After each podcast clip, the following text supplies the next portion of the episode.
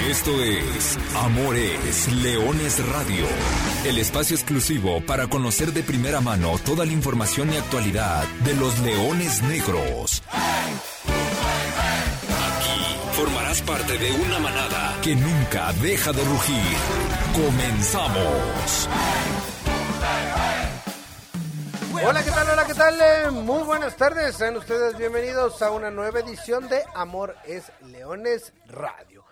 En este, la última emisión del año 2021. Vaya, vaya que ha sido un año movidito y haremos el recuento, así como el año pasado hicimos el recuento de los daños, porque el 2020 Simbró al mundo y obviamente a los leones negros por el tema de, del brote COVID, de las decisiones de, de detener un, un, campeonato en el cual el equipo marchaba bien, y inmediatamente lo que fue la desaparición o la abolición de, de la, del ascenso y la creación de la nueva liga de expansión, toda la lucha que tuvo Leones Negros de la Universidad de Guadalajara en pos de defender ese derecho deportivo, que parece al final del túnel para el próximo año futbolístico, es decir, a mediados del 2022, podría empezar a abrirse nuevamente esa puerta.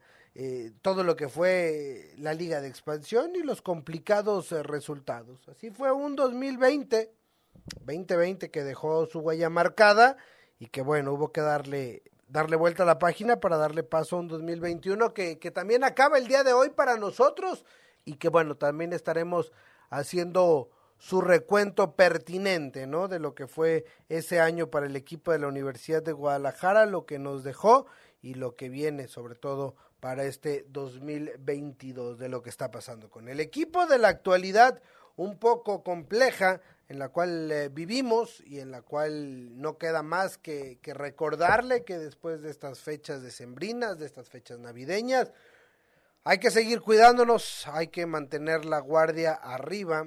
Este bicho sigue entre nosotros y, no queda más que simplemente no olvidarnos de esas precauciones que tenemos año y medio, poco más viviendo con ellas. Así que sigamos en esto, ¿no? Ya sabemos, ya conocemos el uso del cubrebocas, el cuidado, el, el lavado de manos, el uso de gel antibacterial, eh, intentar guardar la distancia en los lugares en los que así lo permita sobre todo en estas, en estas fechas de compartir, de dar y de recibir. Bueno, no hay que, no, hay que olvidarnos, ¿eh? porque, porque vaya que, que hay que seguirnos cuidando para, obviamente, muy pronto volver a estar juntos o ir de a poco recuperando nuestra normalidad. La esperábamos en este 2021. Ojalá en 2022 todo vaya mejor para usted, para sus familias, para sus seres queridos. Desde aquí, desde estos micrófonos, lo mejor. Primero, por supuesto, agradecerles por un año más de confianza y por un 2022 en el cual podamos seguir estando juntos. Agradeciendo como siempre el favor de su atención, yo soy Arturo Benavides, le doy la bienvenida a este programa y saludo con mucho gusto al único que no se fue de vacaciones de este equipo de trabajo, Carlos Alberto Valdés. Carlitos, ¿cómo andas? ¿Qué tal, Artur? ¿Cómo estás? ¿Cómo están todos los radioescuchas? Sí, último programa del año 2021, un año 2021 que creo que vimos un resurgir del equipo, pero más adelante vamos a llegar a todo ello. Y ojo que estamos a siete días, seis horas y cincuenta minutos de que arranque una nueva edición de la expansión de este torneo Grita México Clausura 2022.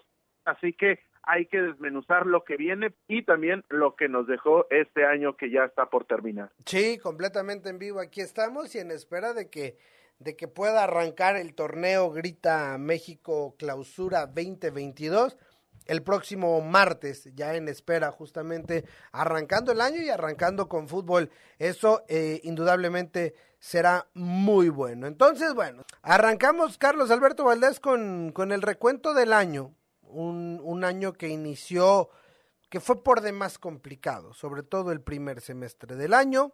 Se venía de un torneo, pues igual, ¿no? Hay que recordar que con todas las modificaciones, eh, la institución apostó por, por darle salida a muchos de los elementos surgidos y formados en la cantera universitaria. El Guardianes 2020 no fue, no fue bueno y el Guardianes 2021, es decir, el primer torneo de este año 2021, fue todavía más complicado después de 15 partidos, solamente dos victorias, cinco empates. Decimosexto lugar, último lugar de la tabla general, algo que, que no pasaba desde la reaparición de la Universidad de Guadalajara. Cuatro veces antes había sido penúltimo lugar en la Liga de Ascenso, pero, pero nunca último lugar. Y creo que, creo que fue un, semestre por demás complicado en el cual podemos decir incluso que hasta se tocó fondo de alguna manera. Sí, porque al final, lo dices bien, se habían visto resultados similares años anteriores, pero no creo que con tal magnitud, sobre todo que ya este es un Leones Negros diferente, ya este es un equipo que tiene una estructura más desarrollada, más más cuajada y creo que fue un Guardianes 2021 bastante bastante triste en el cual no solamente fuiste capaz de vencer a Correcaminos que fue digamos tu cliente en ese año complicado, en esa temporada complicada y a Celaya a partir de aquí, tomando en cuenta esto, creo que la carencia de público se vio reflejada en el equipo. Leones Negros es un equipo que parte mucho de, de su poderío como local y creo que eso aunado a las modificaciones del torneo, jugar los martes, una, una cuestión completamente diferente, termina por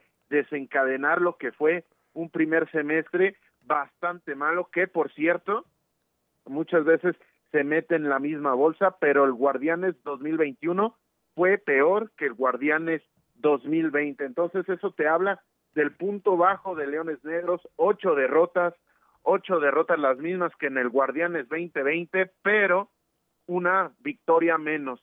Lo que te habla de, lo que hemos venido diciendo, un semestre complicado, con en el cual sí se vieron caras nuevas, pero quizás se les aventó al ruedo a afrontar una situación complicada y se terminó cargando la mano a jugadores en específico. Y también, esto nada más como un apunte final, lástima porque los tres jerseys de la temporada anterior habían sido espectaculares y van a terminar manchados por el año complicado que se vivió en el equipo. Que por cierto fue la última temporada con eh, la marca inglesa Umbro que vistió a Universidad de Guadalajara. Dentro de las cuestiones, digo, obviamente en el tema deportivo y en el resultado, ahí están los números, los acabas de decir, Carlos, amigos. No hay que tapar el sol con un dedo y no hay que tratar de matizar esta situación. Sin embargo, no todo fue malo, ¿no? Es decir, el 76% del plantel que disputó en la primer año de la Liga de Expansión, son jugadores o, eran jugadores formados de cantera, ¿no? 26 eh, de los 34 jugadores formados en cantera. Leones Negros debutó a 12, a 12 muchachos, es decir, estamos hablando de prácticamente el 35% del plantel eran jugadores que nunca habían tenido minutos en, en, en la liga en la liga de ascenso, ¿no? En el ascenso MX antes conocido y con en el promedio de edad dos años menos que el grueso de la categoría. Es decir, en la liga de expansión los equipos jugaban con alrededor de 24, 25 años de edad. Leones Negros, su plantel rondaba los 21, 22 años de edad. No es justificante, pero bueno, fue un indudablemente un, un, Guardianes 2021 que debe quedar en el olvido, ¿no? Para, para efectos de la institución de la Universidad de Guadalajara rescatable, Carlos, seguramente yo me quedo con, con algunos de esos debuts, ¿no? Que, que llamaron la atención y, nada más, ¿no? Sí, sí, sí, y, y para ello hay que echarse un clavado en esta página experta en tasar a los jugadores y te das cuenta que jugadores como Jorge Salín Hernández es uno de los porteros jóvenes mejores catalogados, se aumentó su valor por en medida de que tuvo la participación, también me llamaba poderosamente la atención checando los jugadores jóvenes mexicanos que un Francisco Rábago dentro de los jugadores nacidos en el 2000 es está dentro del top 15 de jugadores mexicanos con más costo, lo mismo para Exxon Jaramillo y jugadores que si bien es cierto les vino a costar bastante esta transición de pasar de una liga TDP, de una liga Premier, a tener toda la responsabilidad de, del primer equipo, termina revalorizando una estructura de fuerzas básicas que es de llamar la atención y los números ahí están. Ese quizá puede ser el gran premio de Leones Negros. A lo mejor no es tu intención desprenderte y hacer caja con estos nombres que mencionamos, pero a la postre, el haber tenido minutos y tan tal cantidad de minutos a tan temprana edad termina por revalorizar su precio de manera permanente. Entonces, estos esto quizás sería lo más positivo, un Paul Bellón que ya está más asentado dentro del primer equipo, ya es una, un bastión dentro de, dentro de la defensiva, un Daniel García Guzmán que lo mismo pasa con él. Entonces, de sacarle todo lo negativo, esto sería lo, lo más positivo.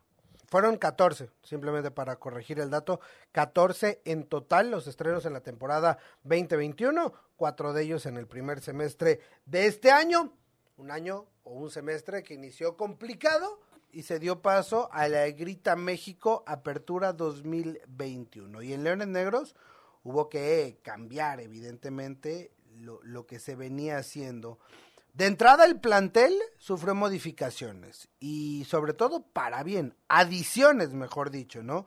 Con la llegada de siete jugadores de entrada, ocho en total a la vuelta de, del tiempo, pero previo al arranque del, del torneo, Grita México Apertura 2021, Leones Negros anunció la llegada del mediocampista colombiano Wilber Rentería, del delantero mexicano que venía a ser el goleador en Liga Premier Marco La Pantera Granados, los regresos de Adrián Villalobos, proveniente del Tapatío, el regreso de Jairo González, después de muchos años estar en primera división, el regreso de Marvin Ceballos, el guatemalteco, y del panameño Jorlián Sánchez, así como el retorno del guardameta Felipe López Gutiérrez. Indudablemente, con un mucho mejor plantel, eh, el objetivo era diferente, y así lo expresó el maestro Alberto Castellanos, el presidente de la institución, cuando hablaba de que el gran objetivo era recuperar el protagonismo de este equipo, es decir, regresar a, la fase final, estar dentro de los primeros cuatro y, poner objetivos altos.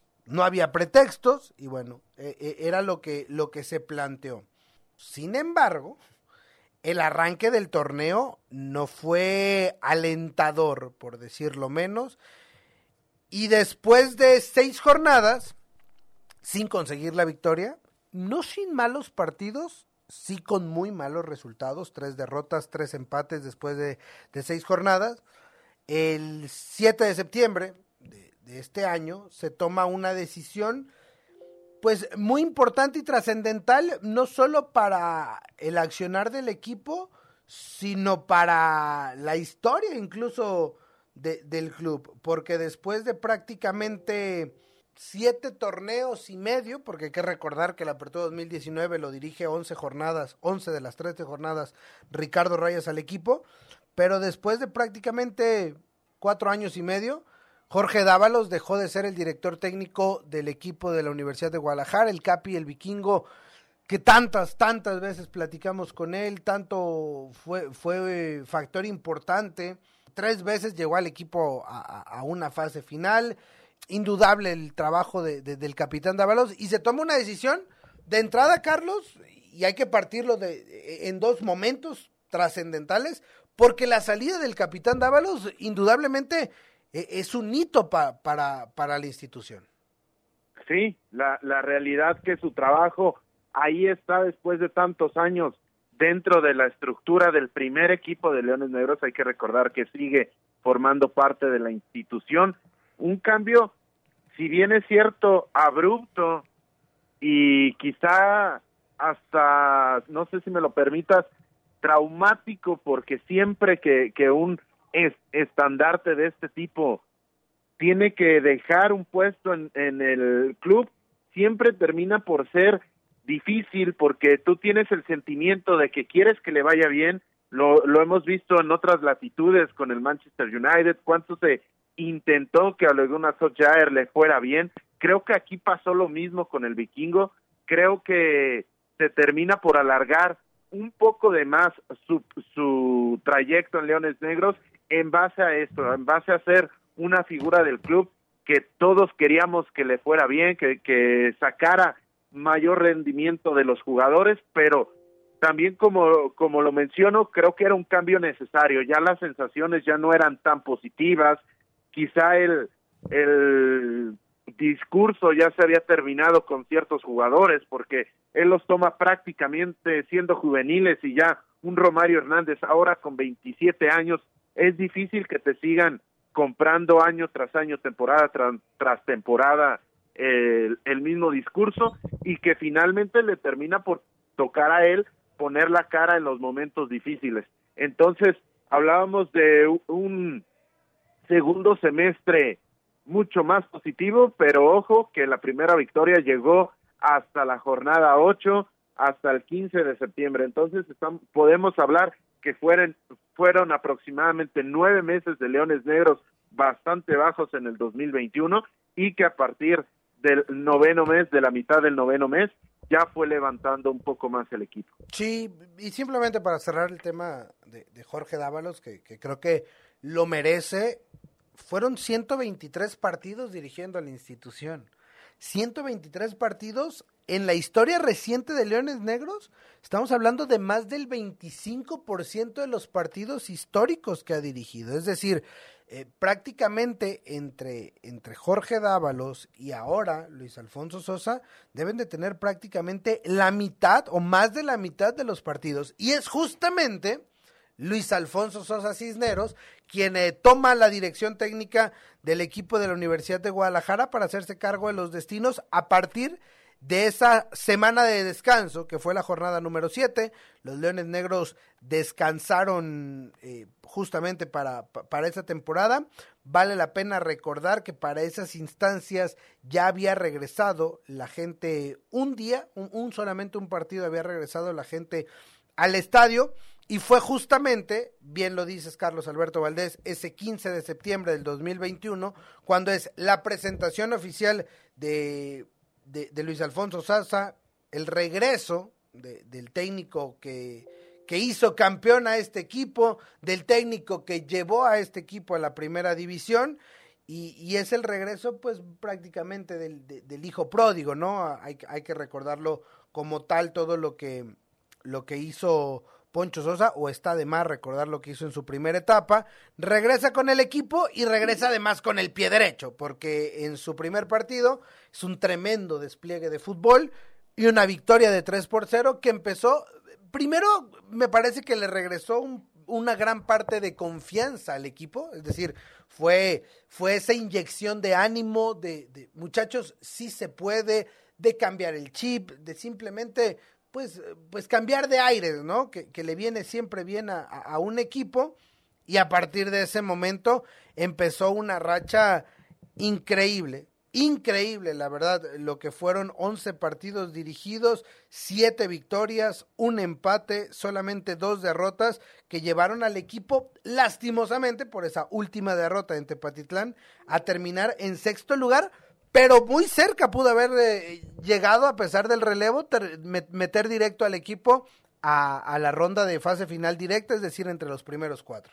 Sí, un lavado de cara completamente al equipo, un equipo que, bien lo dices, no venía haciendo las cosas en sensaciones de manera tan negativa, pero que a partir de esa jornada número ocho se convirtió en un equipo más reconocible, ya, ya prácticamente dices de memoria el once de Leones Negros con un par de variantes, pero ya poco a poco vas tomando en cuenta a qué juega Leones Negros, cuáles son sus automatismos, cuáles son sus variantes y las cosas están así. El hijo pródigo lo, lo mencionas de muy buena manera porque quizá de esta historia moderna de Leones Negros es el ingrediente o es el personaje que más más éxito ha tenido que ha sido formado en este en este club una semifinal en primera división, etcétera, los, los, los logros que ya conocemos, pero sí es un parteaguas tremendo, se comenzaron con tres victorias consecutivas cuando nunca habías ganado en Cancún, siempre te había costado un mundo más allá de que el equipo llegara bien, que el equipo llegara con, con buenos resultados, siempre era una aduana que te, que te costaba y ahí con un partido bastante solvente te fuiste arriba en el marcador rápido y el equipo local no fue capaz de, de por lo menos generarte mayor peligro. Posteriormente vino la, la victoria ante Morelia dando vuelta al, al marcador en un día complicado, muy llovido, en el cual te fuiste arriba, eh, abajo en el marcador muy rápido y fuiste capaz de dar la vuelta y de desplegar quizá, quizá el mejor partido de Leones Negros. A partir de ahí un pequeño bache con un empate y una, una derrota y cerrar de manera bastante positiva ganando ganándole a Rayados de último minuto con ese gol de Jairo González, posteriormente también la victoria ante Tlaxcala y a partir de aquí creo que, que se demostró una solvencia de Leones Negros que, que te apuntaba para cuotas más altas. Desafortunadamente creo que, que fue un punto muy negativo la derrota ante Tepatitlán, que te condena completamente a tener el, digamos, la espalda contra, contra la pared porque no te permitía el apostar por un empate y este había sido quizá uno de los baluartes más importantes de Leones Negros, esa capacidad de saber que no apostarte por ir por el resultado. El resultado sí va a dar en consecuencia tus buenas acciones, pero no, no sesgarte en aras de buscar el resultado. Creo que esa derrota termina por dar al traste con el trabajo de de este semestre, pero con una completa regeneración del equipo. Sí, sensaciones muy positivas. Posteriormente vino la, la, fase final, se resuelve de muy buena manera el, partido de la reclasificación, se viene de atrás incluso porque se había iniciado perdiendo ese encuentro en el Estadio Jalisco contra Correcaminos, cosa que también el horario pues nunca convino y, es, y es un tema aparte y es un tema eh, referente indudablemente a la categoría y ya la muy multicitada en los programas anteriores, la fase final o, la ronda de cuartos de final ante eh, los Toros de Celaya. Pero el regreso de Luis Alfonso Sosa y el regreso de Leones Negros a la liguilla repitió una historia que Leones Negros, desde la llegada justamente de Poncho Sosa, no ha pasado más de tres torneos sin estar en una liguilla. Es decir, el lapso más grave o más largo en el que Leones Negros no encuentra una liguilla eh, ha sido de tres torneos y posteriormente a una liguilla generalmente o, comúnmente Leones Negros repite. Esperemos que para este clausura 2022 así sea. Por lo pronto, si se nos queda algo en el tintero ya me dirás Carlos, pero para mí lo el momento o con lo que me quedo de este año indudablemente el regreso de la afición al Monumental Estadio Jalisco.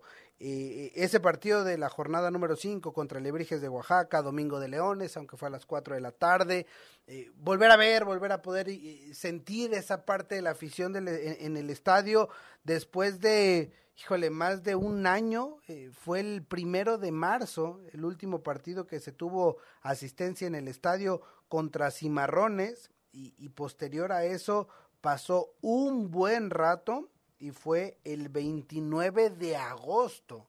Estamos hablando de casi año y medio para volver a tener afición en el estadio, dos torneos muy complicados, ya lo platicamos al inicio del programa, y, y, luego además fue, fue creciendo, ¿no? La cantidad de gente que se hizo presente en, en las tribunas, Horarios muy complicados, miércoles a las 5, jueves a las 5, nos tocaron dos partidos en miércoles a las 5, es decir, fue, fue muy complicado, pero aún así la gente se reflejaba, indudablemente el último partido de la temporada regular en el, eh, o jugando como local, eh, casi cinco mil personas que estuvieron presentes en Domingo de Leones, ahí sí domingo a las 2, además fue un muy buen partido contra, contra Cimarrones, eh, el, la reclasificación, incluso debo decir, el, de Tepa, muchísimas camisetas de Leones Negros nos encontramos en el Tepa Gómez, en la reclasificación que también fue un partido complicadísimo en un horario bien, bien bravo, miércoles a las 5 de la tarde, casi cuatro mil personas en el Jalisco y, y, el partido de ida de los cuartos de final en martes a las 9 de la noche, más de siete mil personas, es decir, el regreso de la afición en el estadio para mí lo mejor de este 2021, porque además el Jalisco volvió a convertirse en una especie de fortaleza, ¿no? En esa fortaleza que tanto se necesitaba y que tan común se hizo los últimos años. Por ejemplo, el clausura 2019 no se perdió. Leones Negros recordarán que duró casi veintitantos partidos sin dejar de anotar goles, eh, jugando como local, y en este y en este Grita México Apertura 2021 solamente una derrota, jugando como locales, dos empates y bajo la mano de Poncho Sosa, seis victorias. Entonces creo que esa parte del regreso de la afición y que el Jalisco volviera a pesar, para mí, lo mejor de este 2021. Completamente de acuerdo, inclusive cuando no te toca estar eh, dentro de, del Estadio Jalisco, notas que se siente una vibra diferente. Eh, la realidad que el Estadio Jalisco es muy hermoso, pero con la afición y en, la cantidad de que menos se vea la, la grada, se ve todavía más espectacular. Y rápidamente eh, la partida de la afición en el 2020 y el regreso al 2021, esto te habla de todo lo que pasó. También era una, una sensación de que necesitaba reencontrarte con, con, con los tuyos en el estadio. Recuerdo ese primer partido ante Alebrijes, una familia completa que llevaba su jersey conmemorando a un aficionado León Negro que ya no estaba con nosotros, que no se pudo despedir del equipo dentro dentro del Estadio Jalisco y, y al final el fútbol es de la gente y lo más importante siempre va a surgir de la grada hacia la cancha. Indudablemente, indudablemente. Ese es el, momento que se quedará en el recuerdo de este, de este 2021. Y, y simplemente para, para cerrar con este recuento, pues indudablemente la nota triste, ¿no? Sabemos que han sido meses, años, ya vamos para un par de años desde, o bueno, ya un par de años desde que la pandemia llegó al mundo y, y, en la cual hemos tratado de aprender a vivir con ellos, valga para reiterar el mensaje que daba al inicio del programa, de seguir eh, cuidando y extremando precauciones, nunca está de más decirlo. Y, y bueno, como hay pérdidas, en Leones Negros tocó también y seguramente a todos, ¿no? Eh, cercanos, eh, familiares, amigos. No tenemos, creo que nadie, nadie hemos librado esta, esta pandemia sin al menos contagios, sin al menos enfermedades, preocupaciones y, tristemente también pérdidas como, como la que sufrimos el pasado 22 de septiembre, cuando José Guadalupe Pérez Gómez, más conocido como Lu Pérez, eh, un referente indudablemente en la historia del equipo de la Universidad de Guadalajara, uno de los más grandes formadores de talento, no solo para Leones Negros, sino para el fútbol de Jalisco, y con una de sus icónicas frases, donde anda un deportista, anda un hombre sano, pues bueno, dejó de existir el pasado 22 de septiembre del 2021.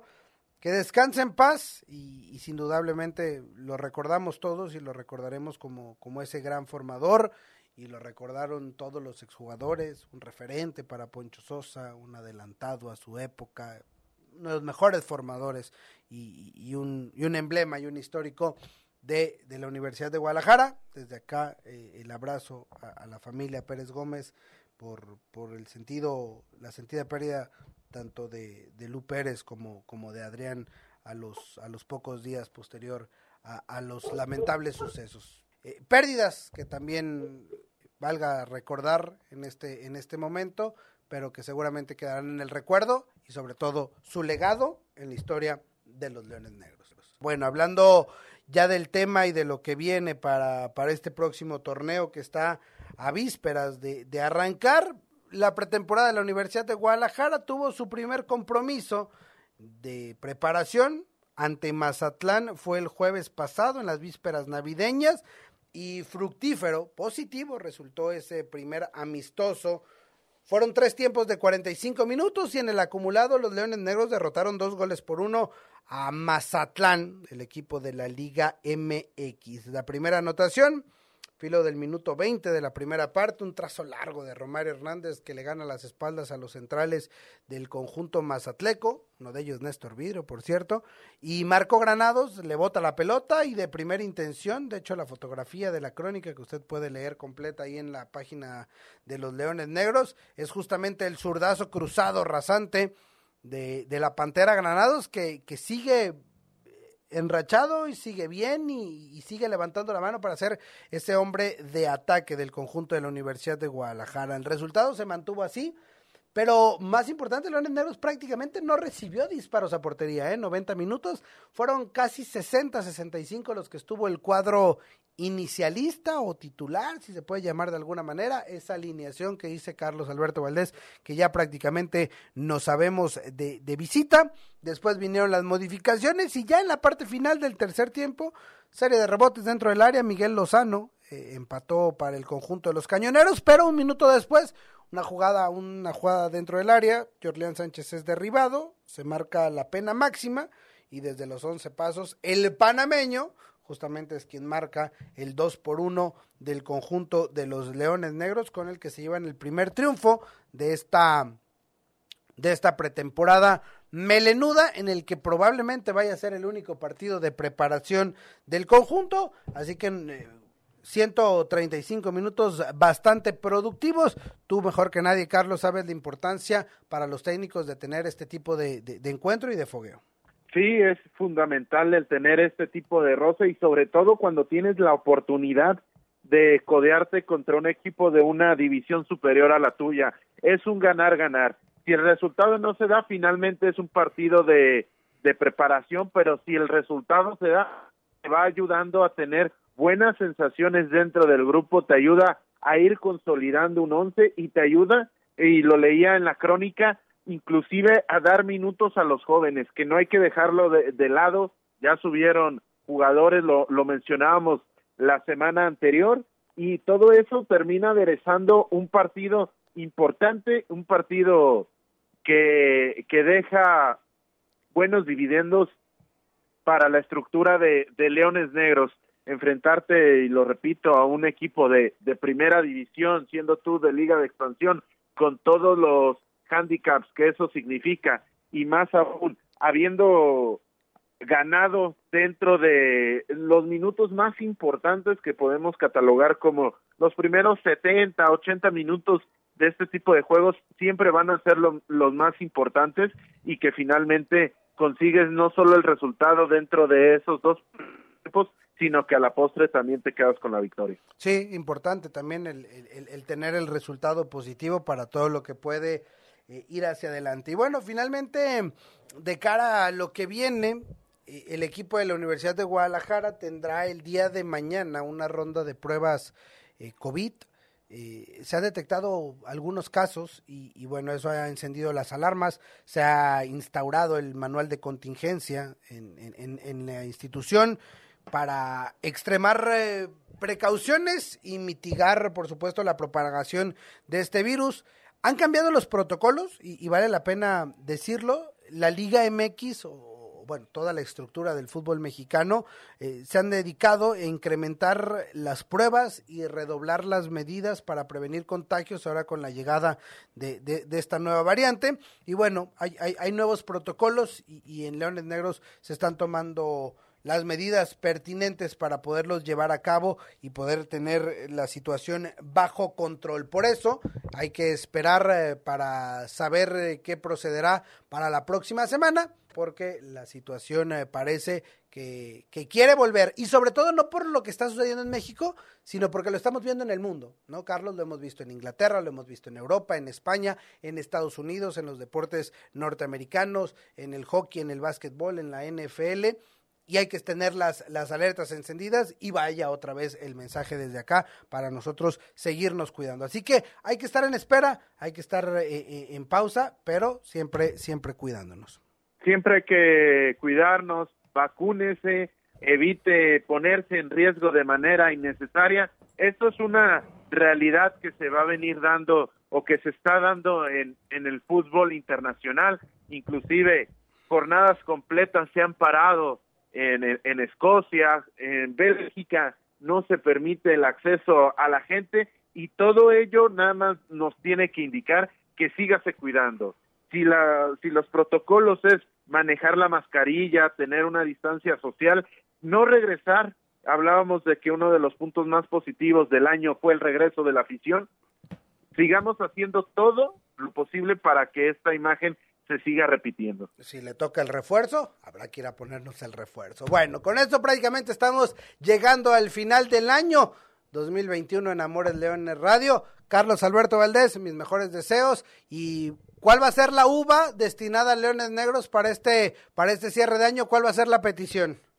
Que regrese el ascenso que regrese el ascenso. Sería muy bueno. Yo le pido simplemente que Leones Negros vuelva a regalarnos muchas fotografías y para usted y para toda su familia mucha salud y lo mejor para este venidero 2022. Yo soy Arturo Benavides y a nombre de todo el equipo de trabajo de Lulú Martínez en los controles, de Natalia Hernández en la producción, Carlos Alberto Valdés, Alexey Arce, Gerardo Guillén, yo soy Arturo Benavides. Como siempre, muchas gracias, pásela muy bien y les recuerdo que goles son amores y amor es leones. Buenas tardes, buen provecho y arriba los leones negros.